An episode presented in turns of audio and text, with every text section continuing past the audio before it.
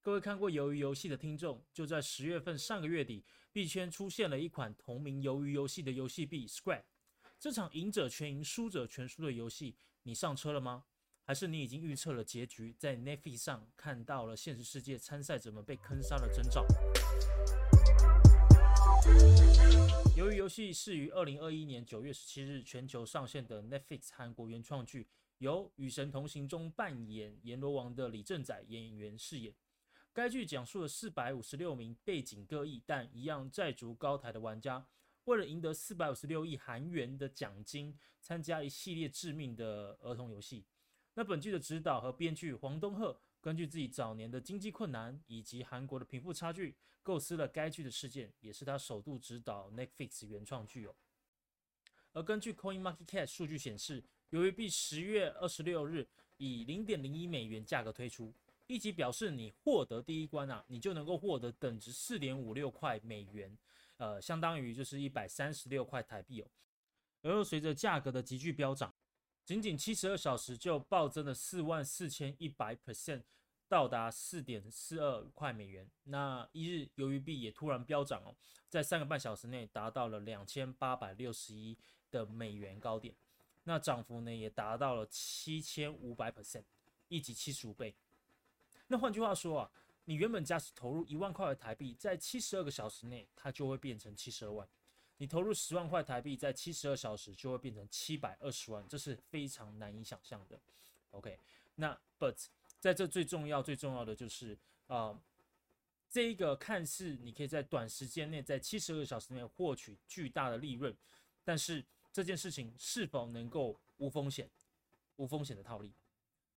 其中当然包了很多的一些要素了，比如说第一点，你有没有办法预测在最低点的时候就投入吗？再来是第二点。你有办法一开始看到项目的时候就愿意投入了一万块钱台币、十万块钱台币，甚至更多吗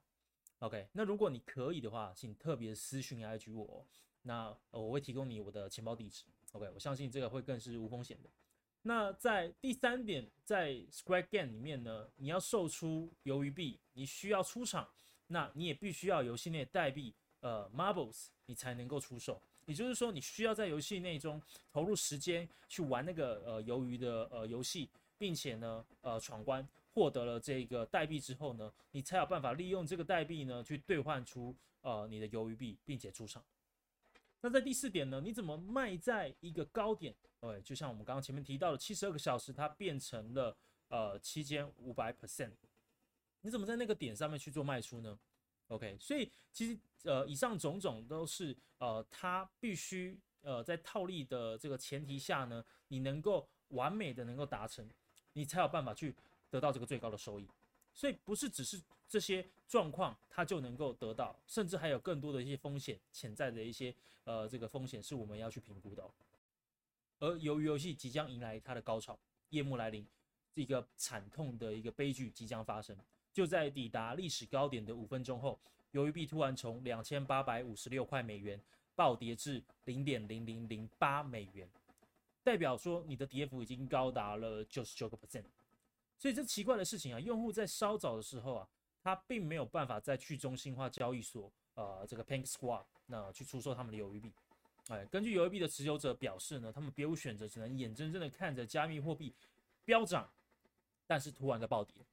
OK。那这个部分呢，也来自于因为开发商本来的规则限制，是他们没有办法在那个短短的时间内呢去出售他们货币。当然，呃，在这个短时间内、短时间内的暴跌呢，他们当然也来不及去反映这件事情。最后项目方捐款，并且实施暴跌。我本身没有实际参与到这场 Squad Game，那这可以说是一场投机性的骗局，也不为过。那国外其实就有直播主呢，他们刚好。呃，遇遇上了这样的一个暴跌的瞬间，那要把它录制下来。所以各位玩家，我会在描述栏里面啊，我会放上这一次暴跌瞬间的影片哦，让大家看一看，也去感受一下，呃，那个当时从一个呃非常高的高点，OK，突然的暴跌九十九个 percent 的那种呃感觉，OK，那你会有更深刻的印象。那这整个故事的发生，其实也是可以被料想到的，因为呃，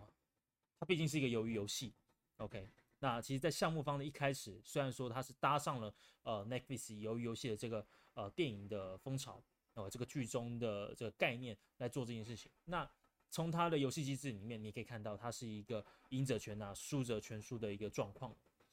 所以这样的一个这个呃情境，它基本上它是可以料想得到的。但你会不会是那一个输者全输的那一个韭菜？你是根据你自身的思考，还是你投入了你的闲置资产去进行这样的一个挑战？其实呃，你都必须要呃再三的去做思量。那这个跟我在节目中多次提及的加密货币投资本身就有高度的风险。OK，当然，如果你是小额投资，你是用闲置资产，并且你看好区块链的长期发展的话，其实还是有蛮多的机会。OK，它是在里面会被发会发生的。OK，那如果你不懂的话呢，请要呃多加思考，也请勿轻易的拿身家去丢。OK。那币圈呢，其实是一个新开拓的一个市场，那有非常多的暴涨跟暴跌的机会发生在里面。像是一七年的 ICO 狂潮，有非常多的项目方呢，呃，去发行了他们自己的代币。OK，虽然呃这个白皮书里面可能写的洋洋洒洒，OK，但是你有没有办法去理解这件事情它的持续性？OK，还是说它只是一个昙花一现？那当时候项目方卷款潜逃的案例也不计其数哦。OK，到二一年的现今，现在 GameFi 的呃这个爆发，那其实都有每一个时代每一个阶段它所建立的机会点。OK，所以其实不要急着去呃投入，你应该先思考。并且呢，从小额，如果说你有一些闲置资产，呃，你可以尝试的从小额的方式呢来做投入。它即便它今天它可能呃这个呃这个亏损了，你也不会呃睡不着觉，哦，也不会睡不着觉，这个是非常重要的一个呃基础哦。所以你在开始在进行这些呃狂潮的了解跟跟薪资的收收集之前呢，同请务必要了解区块链的一些呃基础认知，去多多看呃看书啊，或者是听听 podcast，呃，这都是一个蛮好的一个方式。OK，你才有办法去良好的识别出每一个案子或者是每一个币种它的优劣。当然，现在的机会实在太多太多。无论是第三方国家、人民他们新的一个收益的这个收入来源，还是权贵们他们的一个数位艺术的画廊，啊，然后呃一起玩家们的游戏场等等，OK，这边的机会甚至是呃这个呃发展实在是太多了，啊，所以人家说人间一天币圈一年，其实发展是非常非常迅速的。太多的资讯在流通的时候，其实你是没有办法时时刻刻甚至是百分之百去掌握所有的资讯的。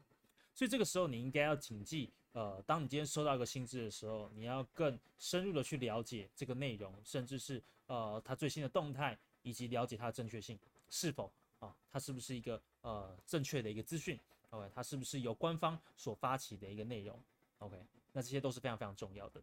那以这一场 Squad Game 来说，即便发生了这么大的一个 Rock Pro 的事件哦。OK，那它仍然在这个 BSC，也就是币安上面，它现在是还是在上架的一个状态。OK，也仍然有很多的这个投资者进入这个市场，并且他试图是进行投机的买卖，这已经是一个近乎完全投机的一个游戏市场了。